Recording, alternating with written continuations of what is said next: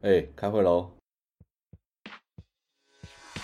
好想进步去原地踏步，没过机关，英文不好，都不知道同事比类。攻杀小两位阿贝每个礼拜台美起来在科技处找干话，听完就能来个 small talk。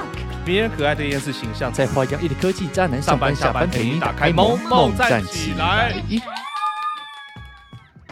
哈喽，大家好，回到这礼拜的萌萌站起来，这是一个每周台美科技闲聊的 podcast 节目，我是主持人德乌，我是 Teddy。哎，我跟你说，我上个礼拜在剪片的时候，才发现，哇干，我上礼拜在那边兴奋，然后完全忘记介绍我们两个是谁。有吗？对，我们就只有说，就是就是呃，反正好像结尾也没有，反正就是少了少了什么东西，我忘记了。对，有有有，结尾只是我没有对上拍而已，我记得 记得，对，反正就是没有对到，所以这次就好好的把我们那个。开头的 slogan 讲一下，然后我们要说，先道歉。我们啊，不是不是，我们上礼拜说 要给大家看那个你在车子里面录音的照片，结果我们没有传，啊、对不对？我有想说逃过一劫，应该要传一下，那画面实在是太美了，我的天哪！哎，大家大家不要有太太多过多的期待，你没有任何裸露哦，就是没有。那个销售员坐在旁边，然后说帮你换挡这样子。对对对对对，黑 丝袜那种没有，就是一个 肚子微胖的男子穿牛仔裤坐在车上。对，没有没有这种事情，真的就坐在路边。然后这礼拜哎，跟大家推荐一下，其实我我我这礼拜看了一个很有趣的一个纪录片，在 Netflix 上面叫做《斧头英雄的不归路》，他就是在讲。美国大概前二，大概是二零一三的时候，有一个非常非常非常红的一个一个人，叫做凯。然后他是一个，他后来变成一个非常红的网络的 m 就是迷因。他就是一个流浪汉，然后走在路上，然后就拿一把斧头，见义勇为，杀了一个原本要杀人的坏人，这样子。然后，因为他实在是那个影片实在是太爆红了。然后就所有的媒体都想要去，你知道吗？采访他什么？然后所以这一整个呃纪录片都在讲这个人的故事。然后他最后坐牢了。就原本大家都非常非常喜欢他，因为觉得他很可爱，然后这个人很真诚什么的。可是最后就是发生很多事情，就中间就不爆雷。可是对我我觉得那个。Netflix 的纪录片真的都蛮好看，然后我又非常喜欢看纪录片，所以算是一个小小的。如果好不好？因为准备快过年了嘛，这两个礼拜。然后，如果大家最近没有什么特别特别只只想要看的东西的话，对吧、啊？这个东西蛮值得大家看一下，很有趣，我还蛮喜欢这一部的。你真的超爱看纪录片呢、欸？哎、嗯，对，为什么、啊？你觉得纪录片就是很多人就像像假如说，我比较喜欢看剧，我没那么喜欢看电影。然后，呃，你喜欢看纪录片？为什么？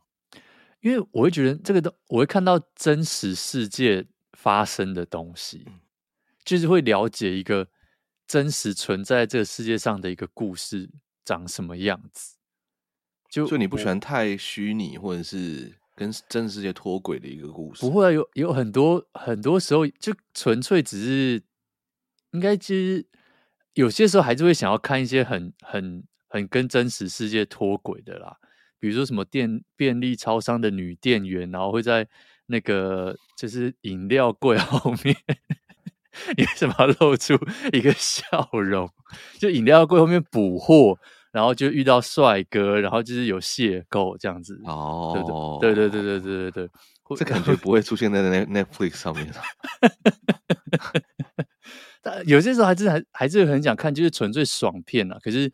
对啊，我就是我还蛮喜欢看各式各样的纪录片，就是了发，就是知道说这世界上发生什么事情，跟有的时候就是这些东西是，就是用这些东西来多了解一下各个地方的文化，就是美国文化、台湾文化，或者什么，或者是环境的环境最近发生什么事情，就拿这个来理解，就还蛮蛮有趣的，对吧？那纪录片最近还有另外一个很红的。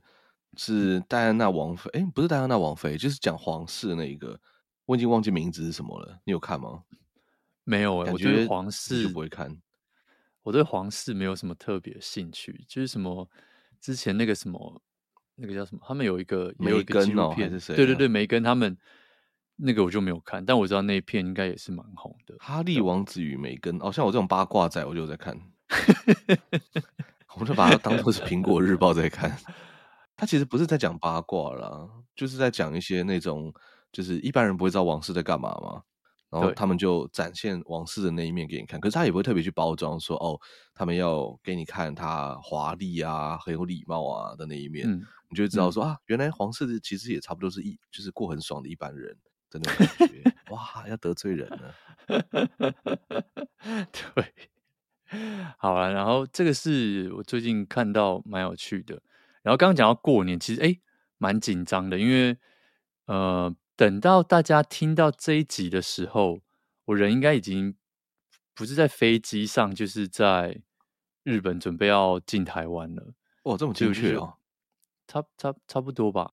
因为你已经上传完才上飞机嘛，对不对？对啊，不然怎么？不然那个好不好？不然一颗心悬在那边，怎么舍得上飞机？哦，一定要把它上传完，对不对？尽到我们 Podcaster 的责任，我们才可以才有这个。才敢上飞机，对不，对我们的听众们交代。哎，那你说到讲上飞机啊，你这一次要在台湾待多久？我待，我待，我会待三个礼拜，三个礼拜。对，那你会办粉丝见面会吗？你不要在那边吊你。我如果说会办的话，你要办吗？办啊！哎，你的时间比我少啊，我的时间很多。可以办在可以办一公司吗？找一个地方不，不行。粉丝见面会到底要干嘛？每次看到听众敲碗粉丝见面会，我真的都觉得很害怕。就我一方面心里真的很想，但是我真的觉得那出现的就是，就知道我们听众，我们听众很多都正妹，我真的是会脸红，然后不知道要讲什么，就是啊。大大大大家好，跟人跟跟平常那个人设完全不一样。我们看一个超害羞都不讲话。他说：“哎，你们不是很好像北兰吗？”对，我跟你讲，那个大家我很怕听众大失所望，就觉得这两个人真人怎么这样子这么无聊无趣。哎，但我们其实之前有讲过，就说如果哪一天你要回台湾，我们要把什么观听众的留言印出来，放在画廊，对。然后办一个那种类似实体的聚会，对对。对，好，我们 想研究研。究一下，我觉得会很有趣啦。虽然我也真的不知道要干嘛，因为你看，像一般的那种粉丝见面会，我我看到的电视上的，他们就是拿那个什么以前的 CD，然后就会就是登上台，然后给他的就是看是谁来见面啊、握手啊、签名啊，然后弄完之后好像也没有要干嘛，然后就下台了。然后他们可能会有一些表演干嘛？可是我们俩完全没有表演，对啊，要不然就点光明灯好了，就是拿那个留言，有没有 就过来，就这样点，因为反正要过年了嘛，啊，不是习俗就是点光明灯嘛。所以你说各位听众，我帮你点好光明灯了。对，就是来我们来帮你点个光明灯，就是啊，祝你今年这个一路这个仕途顺利，在公司都不会被老板臭干，对不对？光明灯可以这样帮人家随便点哦。就是我们自己做一个科技光明灯哦，然后去庙里面就说：“哎、欸，我要点光明灯。”他说：“哦，来名字。”然后说：“哦，南坎陈晓东。”对啊，然后还有什么台中川大志，然后庙方想说：“杀小辅大学妹还是什么之类的。”对对对对对对对对，就是你要拿你的留言来，那我们帮你，我们帮你点光明灯，就这样贴在墙上之类。你这样讲，说明到时候大家都 OK 呢。这 idea 听起来。是蛮有趣的啦，对不对？我觉得可以考虑一下了，可以计划，可以考虑一个这个直播。好好好，对，然后就看到我们俩坐在那边，然后路人一直经过，就觉得这是什么诡异的活动。哎、欸，对 对，也可以。难得回台湾，可以考虑一下一些有趣的东西。好好好，我觉得这个我们来，我们来那个计划一下，说明真的可以做出一个什么东西来，对不对？就我们就坐在那边吃砂锅鱼头，吃播。吃播，我们就有哎，吃播两小时砂锅鱼头，有有人要来就来耶。你说来是来现场还是来那个 YouTube 来现来现场就来现场啊，就一起吃。真假的？就我们就我们就进去霸位姜母鸭叫一锅，然后就坐下来就吃。就两个人，然后叫一个超大桌的，也不知道会不会有人来吃，吃，然后一人先吃一碗，一碗吃完就滚蛋，等下还有别人要来。没有，没有那么多人啊，哦，没有那么多人了。你可能人家一来，你要扒着人家不放，哎，那个要不要吃个甜点？哎，你要不要吃什么？要不要加个甜？我去买什么的？对对对对对对，加个猪血糕，对，对对对。哎，我觉得这蛮酷的耶，可以考虑一下。对对啊，就是对这个这个蛮有趣的，我没有看过有人这样做。知名 Podcaster 在台北公然约听众吃姜母鸭，对对。然后他新闻还把我们那个脸马赛克掉。对，他说：“哎，不用这样吧，你直接直接放出来也可以啊，我们要打广告。”真的，真的，真的，真的。好，这个我们真的会认真想一下。然后，对啊，这次回去应该会有蛮多，因为上次回去已经是三四年前了，应该会有蛮多。超久哎、欸，对，我两个月没回台湾，我都觉得太久了。没错，然后最近一直看到那个台湾一直报那个行人地狱，我我我关心这个议题已经大概两三年。像火花罗什么这些人，就是我我已经看看了大概两三个月，然后像我发了，哎，sorry，两三年，然后我发了很多什么台湾标线的那种粉丝团啊，我觉得这个这个真的是为什么你这么关心这件事情啊？因为我每次回来最不习惯的就是这件事情，就以前不会这样觉得。可是出国之后再回台湾，我就会觉得这件事情我真的是每次让我都很生气，所以我后来就非常非常关注这议题，就发了超多粉丝团跟超多专门在讲这个或者是研究国内外这种事情的 YouTuber 啊，或者是一些特别的粉砖。你要讲解一下什么意思？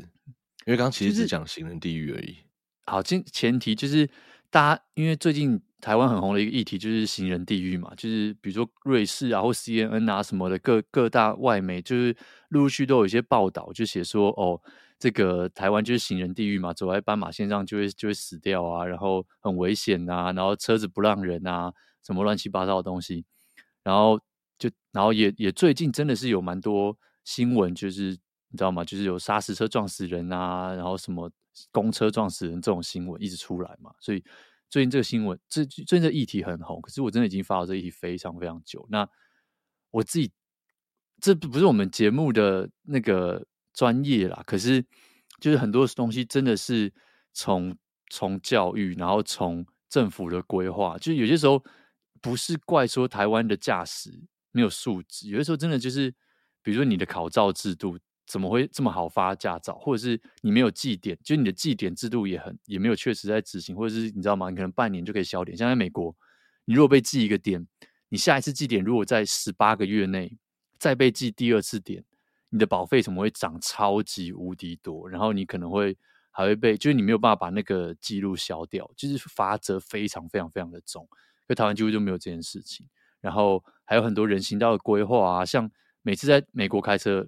回到台湾，最不能理解就是没有左转等待道这件事情，所以你的直行开开会突然变成左转道，哦，然后所有后面的车就卡住卡在那边。但这一点我觉得其实不是设计不良，我觉得很多台湾的那个路就是这么小，然后我们中间又盖了那个分隔道，像我看欧洲其实有些路也很小嘛，可是他们会用中间的那个分隔道当，就是他不会盖分隔道。他就会把它画成是一个类似那种等待区那种感觉，对，然后你可以在那边直接直接转弯。对，可是我觉得这些东西就是可以从系统上把它解决掉，但是但有很多很多非常多的困难，跟有一些你知道吗？民众的反对，因为大家我看到很多就是会有那种明明政府去改了，就商家跳出来说：“哦，你知道我店面前前面画人行道啊，人家都不能来停车，我店的那生意就不好。”就就会有这种事情发生，然后这政府官员被骂之后，然后又把它改回去。就像我知道，像最近很多像视网膜啊，然后像质疑七七啊，就是很多 YouTube 甚至都拍了这个议题嘛。然后报道者交通的、啊，对，也讲了这个议题。就希望我觉得更越多人知道这个议题，真的是会，我觉得可以让这数字有有有改善嘛。就我真的很不能理解，是很多人，比如说他到国外来，然后开车，他就会说哦。国外都礼让行人什么什么，然后回台湾，然后在那边干屌干屌，然后他不不礼让行人，就这件事我无法理解。就我会觉得，你既然一直说国外多少多少，那你既然知道这件事，那你在台湾，你是不是也可以让礼让行人？我觉得至少之前回台北，我觉得台北有慢慢在改善，但其他地方我就不敢说了。有台北有在慢慢改善，我可以感觉到现在车子啊，尤其是最凶那种什么计程车，他们真的会礼让行人，就不会去逼车。嗯，但我看到这个新闻里面呢、我我我觉得有一段那个描述非常好笑，但很真实。它里面就写说，瑞士的外交部官网是这样评价来台湾旅游的：挂号繁忙的交通，逗点无法预测及颇具攻击性的驾驶行为，逗点及驾驶不会礼让行人，逗点是很显著的交通事故危险因子，逗点一不小心走在斑马线上都会身亡。我就觉得就是。这句话真的超好笑，可是他讲的非常精确到位，就是没有任何觉得说啊，你的外国人不懂啊，干嘛？你讲哦，完完全没有反驳嘞，对，就是直接插在你那个穴道上面那种感觉，就觉得哇，好精确，对吧、啊？没法预测，然后又有攻击性。其实，在路上车，像现在过年前呢、啊，就是。城市里面大家都会很多那种什么送礼的啊，然后用车人也会变多嘛。每年其实过年前都会这样，你就会感觉到就是整个城市真的是闹哄哄、乱七八糟，然后大家开车都是很非常的激进，然后也很有攻击性。就是哦，你要转，你要假如说打灯，你想要这个切到右边这个车道，就没有人想要让你，他就逼超近，他自己都快撞到前面车，他也不想让你，对吧？然后行人也是啊，就是你看到斑马线的时候。就是加速通过啊，或者说有行人不管他，干、嗯、就给他冲过去了。对，然后有时候像我就觉得，在台湾的法律上面，本来就是行人是在斑马线上面的时候是最大嘛，所以我就觉得说，哎，我只要有斑马线，没有红绿灯的地方，我就是走，因为现在就是我的路权。那可是其实还是很多人会很习惯说，哎哎哎，现在有车啊，你要先让他们啊，不要被撞啊，干嘛之类的。像我跟我的家人就常常会有这种就是意见不合的地方，但没有吵起来，但纯粹我就觉得说，就是线。这边就是我们要走，我们要想办法去教育其他人，告诉他说，现在这条线上面就是我最大，所以你看到这个最好是停下来，然后说啊，不要跟人家去争啊，好的啊，不要拿自己生命开玩笑。所以我觉得很多台湾就是会有这种心态，就是啊，不要拿自己那个去开玩笑啊什么的，所以就会纵容很多的这些交通的驾驶，他们就是一样我行我素，就是这种颇具攻击性的驾驶行为。但我我觉得这是互相的啦，就是一个是有些时候他真的就没长眼。你如果觉得你要让我的话，你真的就会 撞飞了。所以你要先确定他有看到你，你再真的大大胆的撞。再来就是，其实你在美国，你甚至会看到那种两个都互相让来让去，就人行人很好啊，行人叫你走，然后驾驶叫行人走，行人叫车走，然后两个人让来让去，都都没人要走。就我觉得这样很好，对。可是就是真的要走到这一步，真的也是非常非常多的非常长的路要走了。是。可是我，嗯、但我觉得大家就是虽然会觉得说啊，台湾这种就是驾驶行为真的乱七八糟啊，干嘛的？可是我必须讲，我觉得我从我小时候去美国，然后到我现在去美国出差，我觉得美国尤其是加州，然后像假如说旧金山湾区这一块，这是我最常去的地方。我觉得其实大家的驾驶行为也开始变得更没有礼貌。然后更不安全，尤其是在高速公路上面。当然，在平地上面那个 stop sign 或者是什么斑马线要礼让行人这件事情，我觉得还算是做的很到位，跟以前差不多。可是，在高速公路上面，就是没有像以前一样，就是你打灯，大家就会让你干嘛？现在也是，那么很多疯子疯子在那边开车，真的可能开那些车都是 Tesla 吧？那可能就是不是好不好？都直接自动驾驶了。不不不，哎，我跟你讲，自动驾驶才是最安全的，因为电脑它的规则写的非常清楚，然后他们不会去逼车，也不会去抢，因为对他们来说抢就是危险，可是人才会做出这种牺牲自己的事情。对，啊，哎，讲到这个，就接到我们今天的第一个新闻哦，整个无缝接轨，爽！就是 Tesla 它这个礼拜，对，这礼拜最大的一个新闻就是 Tesla 大降价。在中国大降价，台湾我我不知道有没有降，台湾没有，台湾没有降，可是美国这边也降了将近百分之二十，超级多。然后就看到大家拼命的，就是你知道现任车主们就超级不爽，就觉得 看，你知道吗？比如说一台以前像 Model Y 在这边大概可能要七六七万美金左右，然后现在可以砍到。剩下大概就是五六万左右，就是差真的差了蛮多的。然后其实就有很多外媒就有去分析说为什么嘛。那其实原因也很简单啦，需求大过供给了嘛。比如说你他以前假如说一个一个月一百万台，他他可以生一一个月可以生一百万台车，他以前订单就是每个月都有两百万张订单等在那，他根本没有必要，他价钱爽定就怎么定嘛。可是他当今天这个订单量掉下来，他一个月只有八十万张订单的时候，他还是生一百万台车出来，那怎么办？他就只好降价，然后他只要，因为他必须要赶快把车子销出去嘛，所以我觉得这个是一个他不想要减产的必然的后果。那这也是第一次，所以他为什么之前他们最近那个 股价？我们前几集才讲讲完，在那边嘲讽说买 Tesla 股票的朋友，他们最近股价要掉了嘛？因为他们就是大砍价。可是说真的啦，我觉得这件事情并不全然是一件坏事，因为你这样看，今年像现在，假如说好，可能所有的卖掉的车子里面，百分之十或者百分之十五、二十是电车。当再过一年、两年、三年、五年、十年好了。当卖出去的车百分之八十都是电车的时候，你觉得有人 care 它降降这个价吗？就是它未来性，我自己啊还是非常非常相信，超级超级足够，就是还有非常大增长的空间。哦，等一下，等一下，这篇讲的这个，就是你会不会觉得不好？这件事情是从股票的市场来看，对不对？嗯，因为从股票市场来看，就是说它价钱下降，不代表它获利能力下降，而是代表它生产能力强大到它已经呃量产超强了。好，但是从一般的买家或是用车的他的他的客户来看，可能又是另外一个角度。然后我也完全同意刚刚我们讲到，就其实我相信这种自动驾驶是比。驾就是人类驾驶更安全，我真的完完全全相信这件事情，因为人类驾驶就是很无法预测嘛。有时候妈，你可能看一下简讯或什么，然后你突然刹车就踩下去之类，转头看一下后面的乘客就发生什么事情。所以，但是自动驾驶它并不会发生这件事情，它所有事情都是非常的可预测。然后就像你说的，它城市就写在那边嘛，前面的车打灯。他的镜头看到了，他就知道，哎，可能会要减速去让这个东西。那谁不会让？就是一些脑冲的标仔不会让。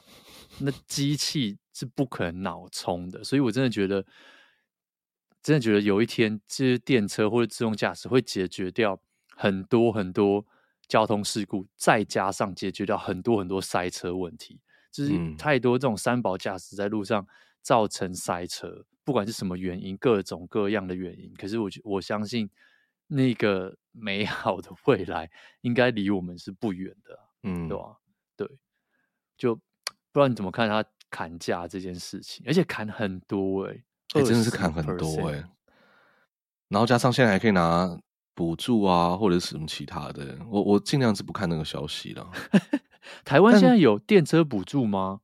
台湾台湾的补助比较像是可能免一些税上面的东西，但因为具体来说到底免了什么税，我没有非常清楚，所以我就不讲。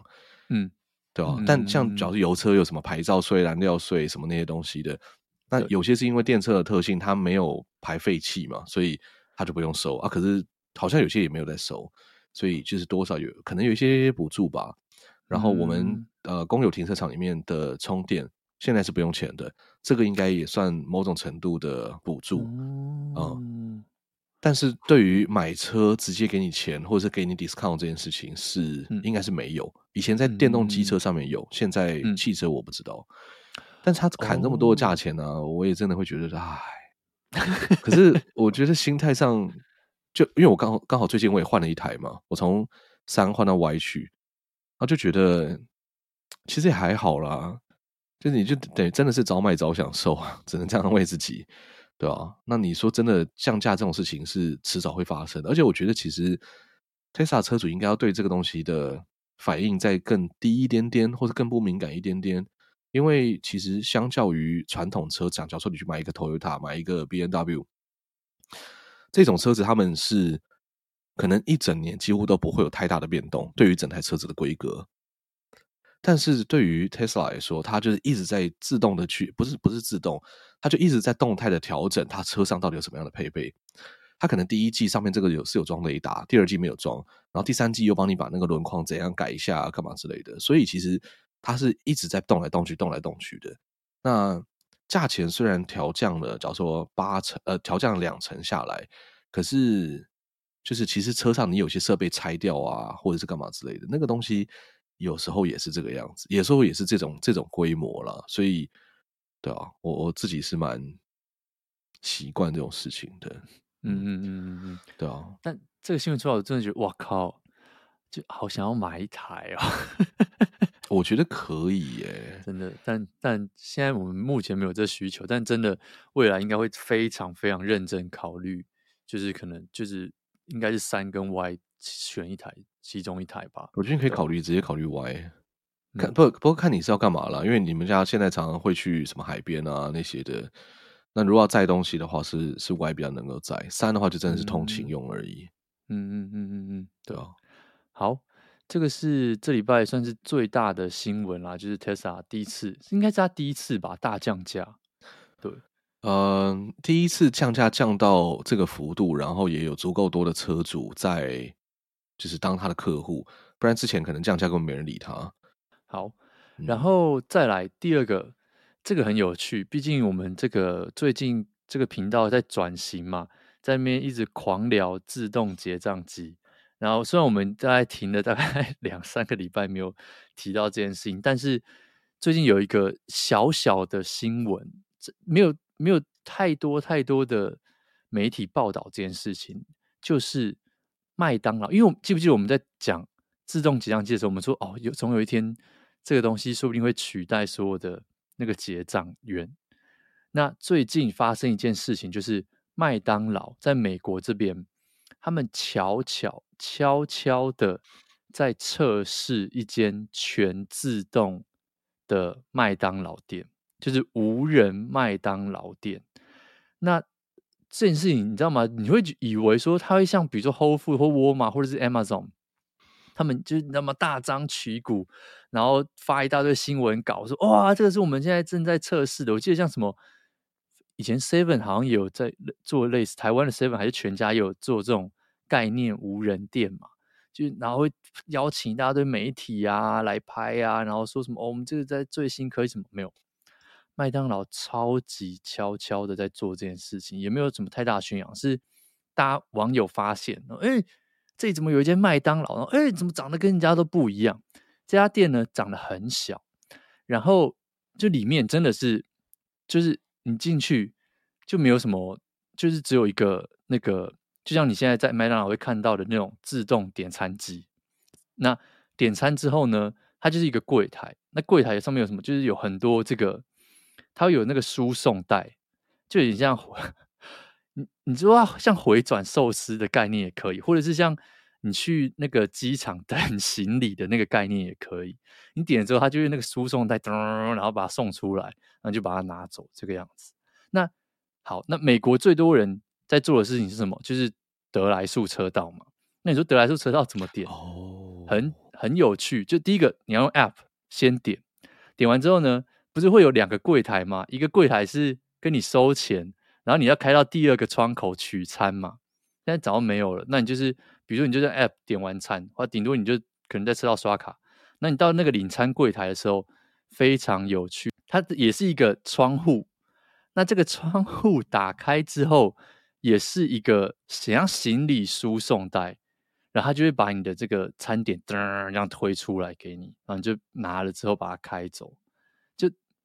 很很妙啦，然后大家就会觉得说，我看到之后我就觉得说，天哪，这个真的是，我觉得这些 fast food 或者是素食店，真的会应该是会是第一波无人餐厅，因为他们说真的，他们他们应该是他们也没有要服务你的意思嘛，他们就是就是把东西给你，他就帮你转传而已。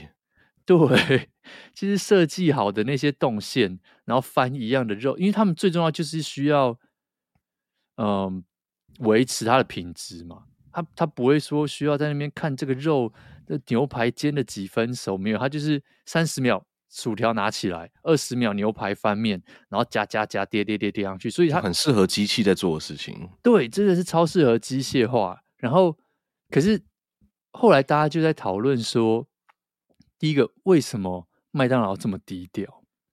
那因为网络上这件事情爆开了之后，大家的评价非常的不一，就会觉得说，哎，靠腰啊！假如说我你今天做错餐了怎么办？啊，我去我要找谁换？就是到底要怎么弄？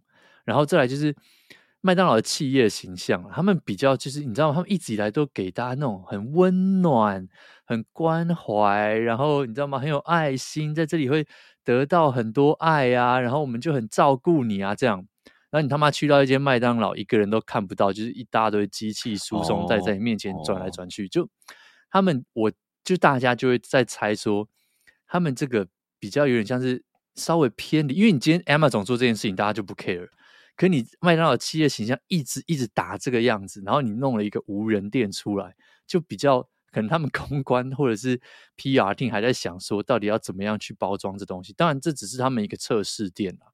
那还有一个，大家是说的是，他们现在这个无人店之后，他们要做一件很厉害的事情，就是比如说你 App 点餐，他就可以去精确的，比如说你 GPS 有开，他就发现，哎，你朝我麦当劳开过来咯，所以我机我的我就照这个时间算，你薯条什么时候要炸下去，或者是你的汉堡什么时候要煎，哦、所以你拿到的薯条永远都是刚起锅的薯条，哎，我就觉得这件事超屌。其实不是放在那边一大盆，然后在那边一看一个员工在那边铲啊铲啊铲啊这样子，可能放在那边十分钟，对，就不会吃到软烂的时候。我觉得这件事情就很屌。那我不知道，我我自己觉得我对这应该不会太排斥，我还蛮想试试看。可是，就如果有一天真的这些素食店都变成无人店，我真的是不知道哎，这这这到底应该是要开心还是难过啊？就蛮想要。对啊，如果我我我我阿妈或者是我爸妈不会用这个 app 点餐的时候怎么办？你阿妈应该不会吃麦当劳吧？啊，不会自己去吃麦当劳啊？哦，对对了，你这样讲也是没错。对啦，但对啊，你你觉得 你觉得这个以后会变成我我觉我觉得这应该会变成未来主流诶、欸，可能。我觉得很很短的时间之内，它应该就会全部变成是无人的，就是至少是机器人当做是柜台，还有厨房可能还是会有一些帮手了，因为毕竟就是要弄那些机器，应该要花花不少钱。对，嗯，因为因为这些柜台的人真的就只是帮你，就是哦，你要吃什么好，然后呃东西好了，然后帮你拿出来，所以用机器取机器去取代他们是完全没有任何违和感的。就不像你去餐厅点餐，你可能会问他说：“哎、欸，那你们这个沙拉怎么做啊？你这牛排怎么弄啊？对不对？你还可以跟那个服务生交谈一下，然后就说啊，那这个你们可以帮我推荐一下干嘛？没有啊，麦当劳没什么好推荐，那个薯条就一样这种做法，就是完全不需要任何的交谈，对不对？你就点了，然后他就给你东西拿出来，这样很好啊。而且它有一个少了一个最重要的功能，嗯，就早餐店阿姨都会跟你讲说帅哥这件事情。”其实充满人情味跟开启你温暖的一天那种感觉，那麦当劳没有嘛？对，不对？他不会叫你帅哥，所以没差啦，被取代掉算了。哎、欸，没有，我们那个观众可能有一些是那个麦当劳的店员。对，不是你前阵子才在那边抱怨麦当劳的店员，还是你抱怨摩斯汉堡的店员？你不要以为听众都忘记了。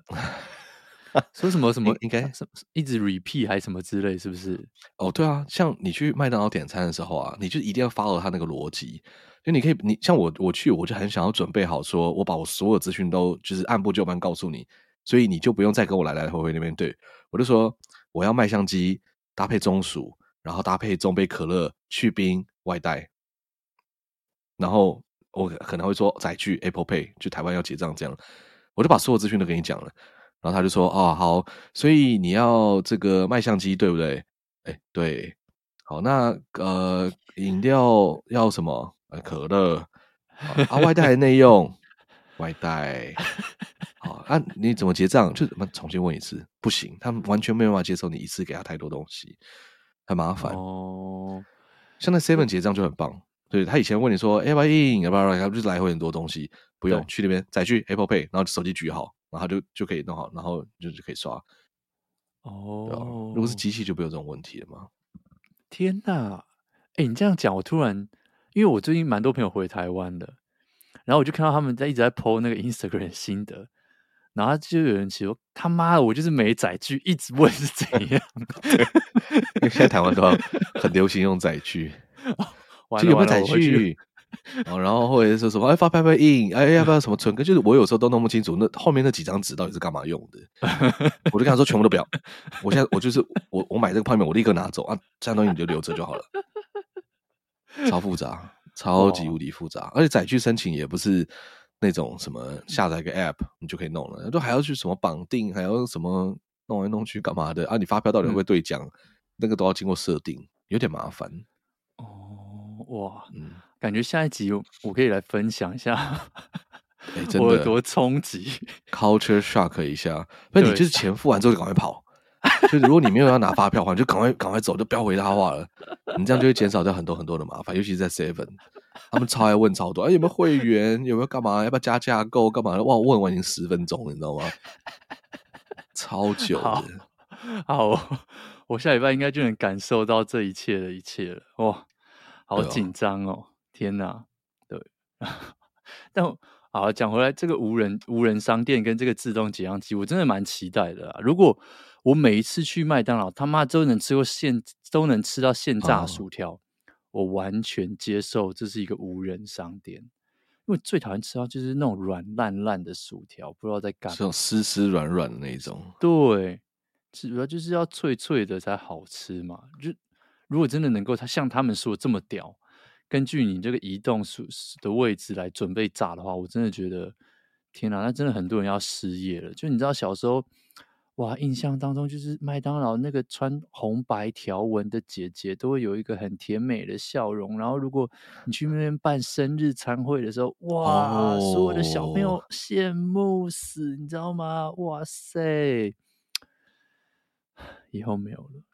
以后就是一台那机器在那边动来动去，也不用办什么生日餐会，在麦当劳没有这种东西，小朋友不屑。哎，现在现在小朋友还有人去麦当劳办生日餐会吗？我觉得没有呢，我没有看过。不，现现在我也没有被邀请去过了，所以我不知道。哦，哎，真的哎，哎，我想知道这个问题耶，还有这个活动吗？我觉得他们应该还是有这个服务，只是是不是现在麦当劳的人不太想要陪小朋友玩呢？有没有我们有没有在麦当劳上班的这个听众？那帮我们留言一下说，说你们现在在店里面有没有帮人家办生日餐会？然后你对于机器取代你的工作，你有什么看法？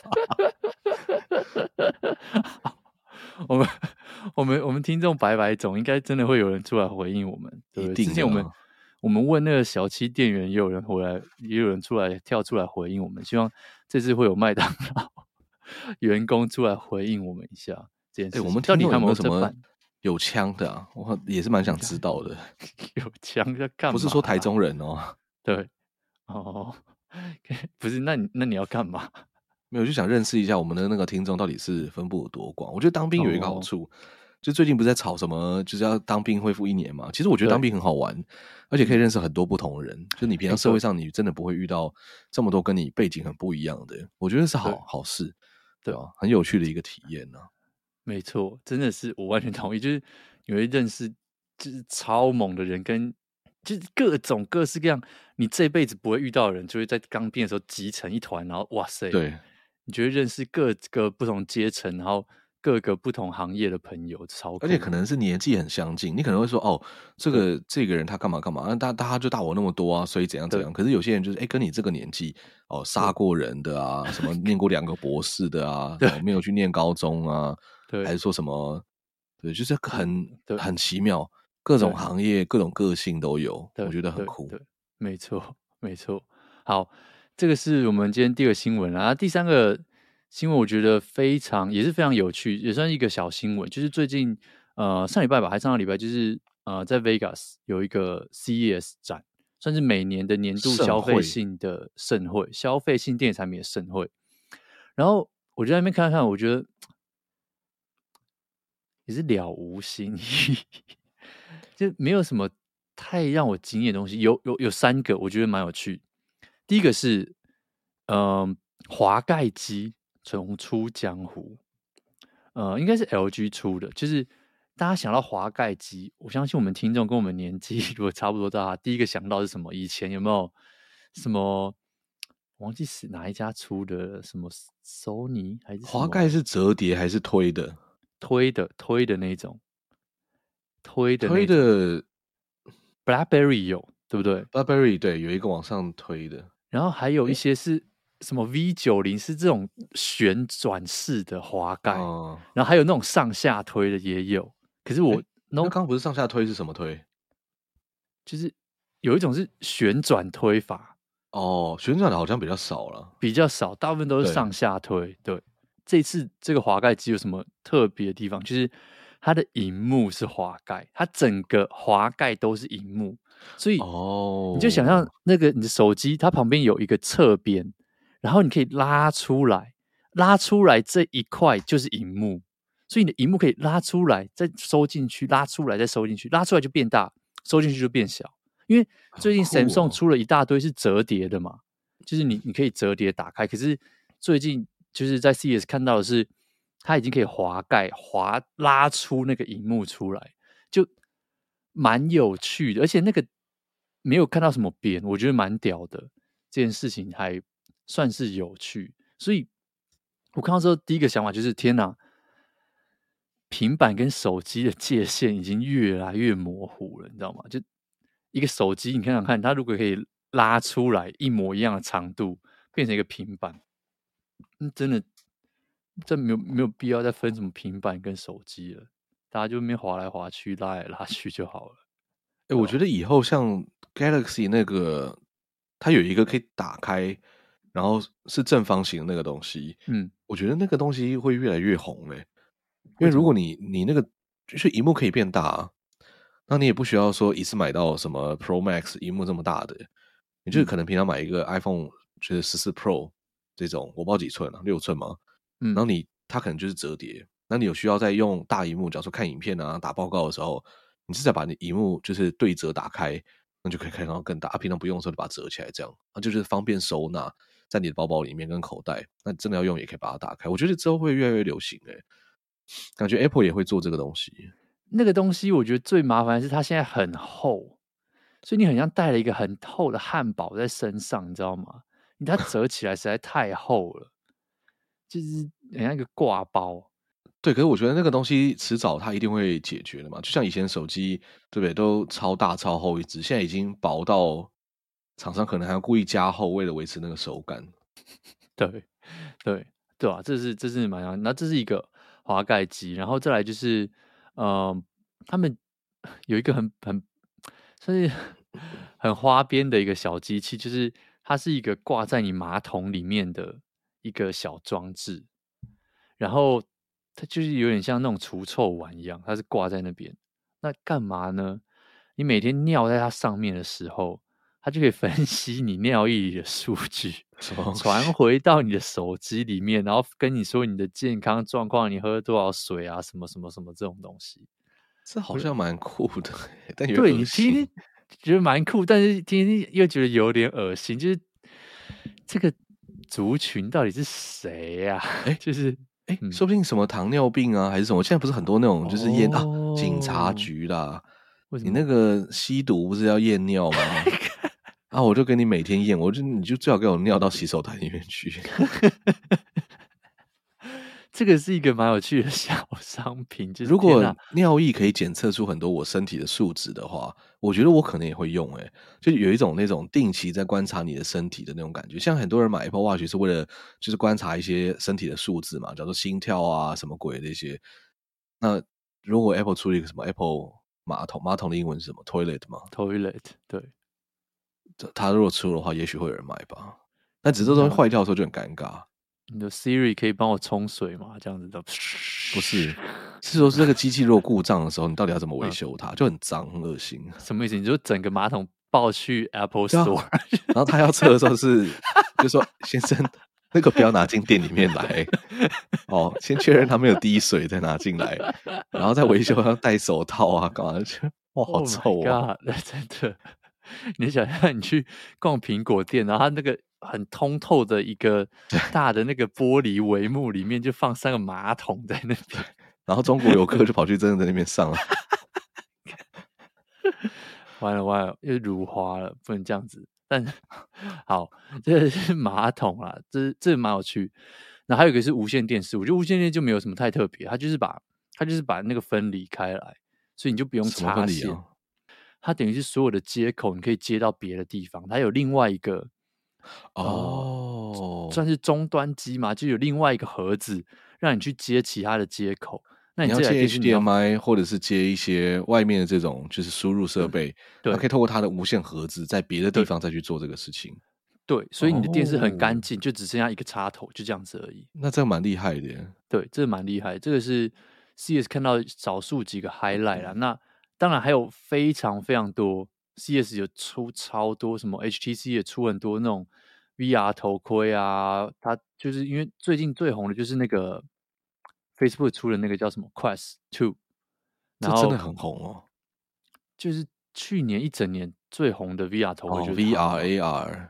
对，那 CES HTC 也自己出了一个它的下一代的产品 Vive XR Elite，应该是这样吧？但是太多单字在里面了吧？我总觉得一个单字就好了。对，然后反正这个就是 HTC 他们最近呃，就是算是要打专门就是打。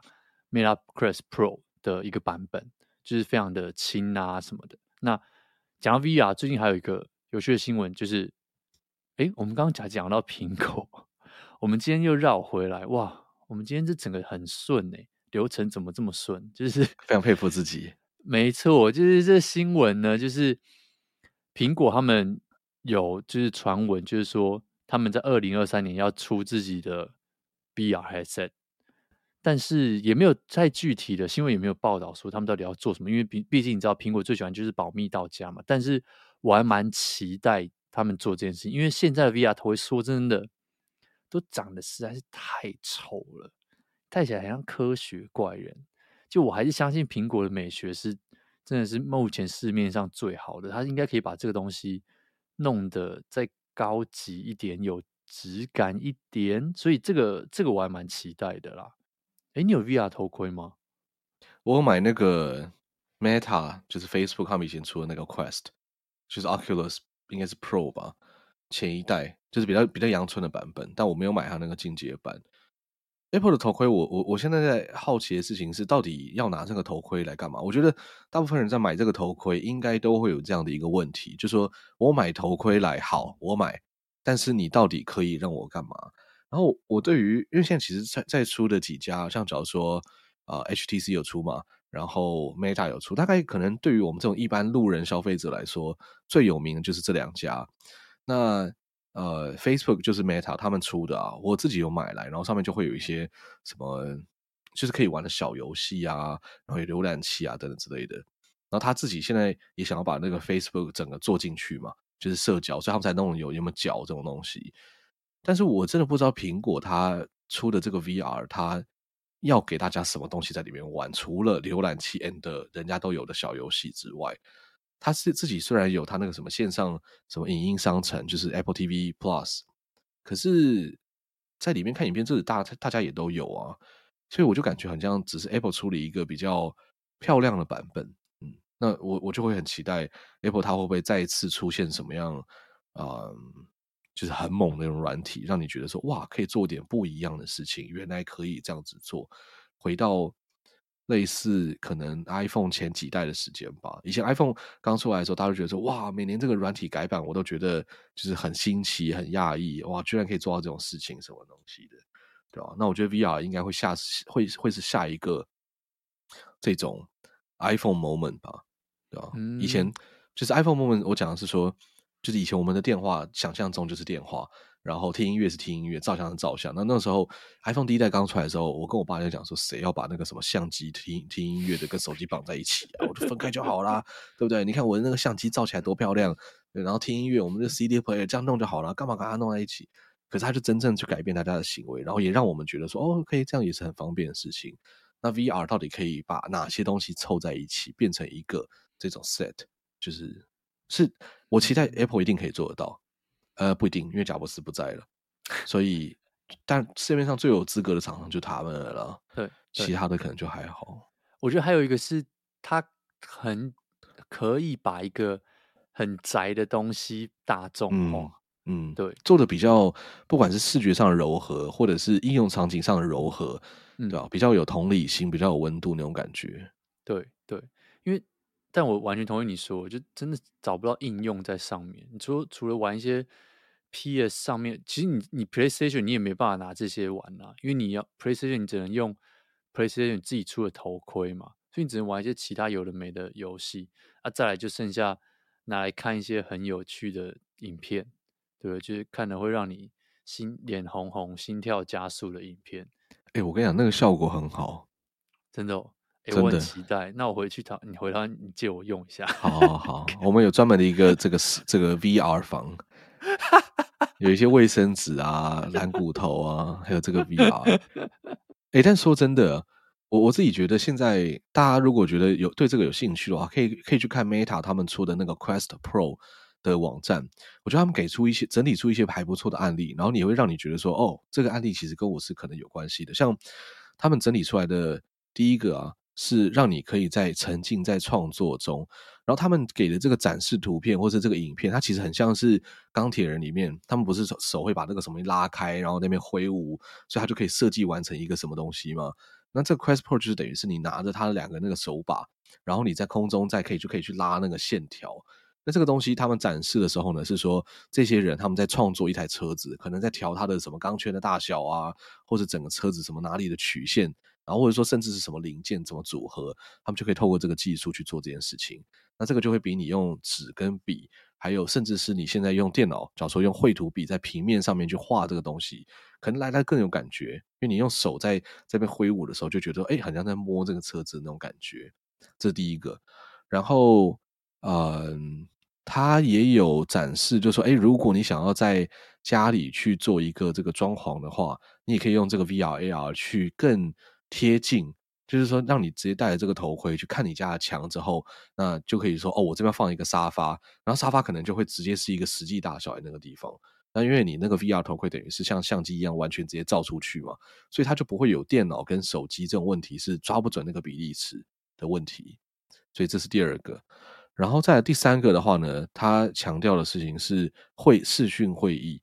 那视讯会议的话，他有讲到说，哦，你可以用虚拟的这个替身去这个追踪你的脸部表情，来表达你想要讲的话。那当然，你也可以用 Zoom 这种，就是直接照你脸的这个东西去表达你的那个东西了。所以视讯会议，那视讯会议他说这个东西比一般好的好处是，嗯，因为你进去之后就如就是你那整个脸前面就感觉很像是。你现在在看东西那个画面嘛，所以你可能可以转头说，哎，你坐在老板的左边，你一右一右转，然后就是老板，后就不像现在 Zoom 一样，就是哎，老板是一个格子在这个里面，然后另外一个同事是一个格子，就可能更有这种临场感。大概我我觉得他们大概差不多就是就是这些这些用法了。然后我觉得时尚也是一个很大的很大的一个 part，但我现在不知道时尚可以怎么样，我只是觉得时尚的东西很讲究。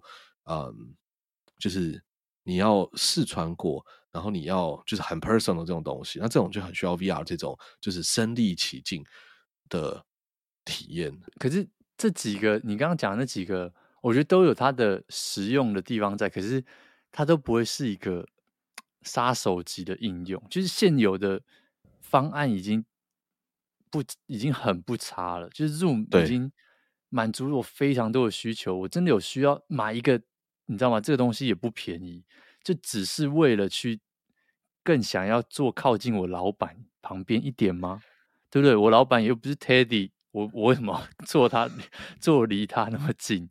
对不对？所以，然后然后你说像刚刚那个去创作这些东西，比如你说去做一个车子，在展示的情况下，这个可以；可在设计的情况下，因为设计是一个很精细的东西，你就。很难靠这个画去把它画的很精准，哦、因为你说去设计这个轮框什么的，你要到非常非常精准嘛。可是我相信在展示的时候，这个东西就会变得很好用，对吧？就是就像你说的，它真的缺少一个，就希望 Apple 能够带给大家一个非常就是这个 iPhone moment，就是让大家哇，就是说这个东西不用 VR 进去看真的是不行，对不对？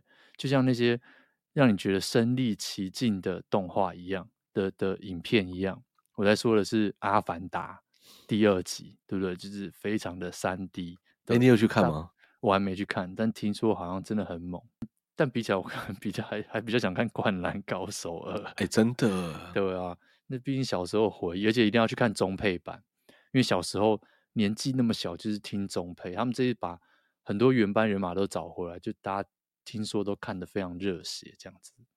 对，嗯，好，那我们这一集差不多就到这边了啊。最后跟大家更新一下。那个，我们之前有一个听众，他有特别来问我们，就是不知道老听众应该记得啊，就是去年他有问说，他有一个客户，然后每次来都要送礼物，一个中东的客户，对对对对，中东的客户，然后这个他就来问我们说，哎，要到底要送什么给他？那他最近有一个小小的回报，就是说到底最后送了什么，对不对？他说。呃，这个其实是在圣诞节的时候传来的。他就说啊，圣诞快乐，最帅的客家阿伯们，我要来回报最后送我什么礼物。哎，这种听众超棒，你知道吗？就还会就是祝福你，然后还会来跟你 update 说要干嘛，对，还会称赞你。然后那个排版哇，弄得很漂亮，简直是这个模范生。羊肉炉算你一个位置，好，算他一个位置。好，他就说我来回报最后送我什么礼物。他结果送的呢是两台最新的 iPhone 手机，加上 Quest Pro，呃，Meta 的 Quest Pro 摇杆。哦，所以没有送 Meta Quest Pro 是不是？只有摇杆，就是有摇杆都有。你那个眼镜自己去买。我猜应该是都有，应该是都有了。对啊，他说啊，感谢你们推荐各种礼物，真心感谢你们每周都有录节目，听来听去，默默站起来，声音节奏内容是最舒服的。每周都有最新的科技，不同领域的新事情，好赞！推客妹妹一起成为你们的粉丝，谢谢。哎，你可以带你们也来哦。然后下周停跟，休假愉快。哎，我们这个是爱屋及乌的那种感觉，好吧？因为妹妹也是我们的粉丝 哦。OK，对，OK，好。这样我们会不会一桌不够啊？继续那边乱答应别人的话。而且我真的超不会跟陌生人聊天，或者就是不是说陌生人，就是我超不会跟那种不太熟的朋友聊天。我现在已经很不会聊天了，以前很会聊，现在就是都不讲话，吃就吃姜母鸭就好，就大家一直吃东西，来这边就吃东西，没有要讲话。等牛肉丸再帮我加三个，加对，面线再来五盘，大家吃啦，大家吃，大吃，不要停下来，不要停下来。对，过年那种感觉，好像长辈，我的天呐，超像长辈，可能要发个什么红包之类的。对，然后夹给听众吃。哦，这真的超长辈的，然后听众觉得就是 超恶，你不要嫁给我。对，恶心死了。对 对，好，好了，这个我们 可以想一下，到时候要怎么执行这件事情。那我们这礼拜的节目就到这边结束啦。如果喜欢的话，一样记得到 Apple Park 刷个五星留个言，Spotify 上面也可以呃刷个五星，或者是到 Instagram 都可以找我们聊天留言推荐。就这样，呃，我是德乌，我是 Teddy，好，我们下礼拜见喽，拜拜。拜拜。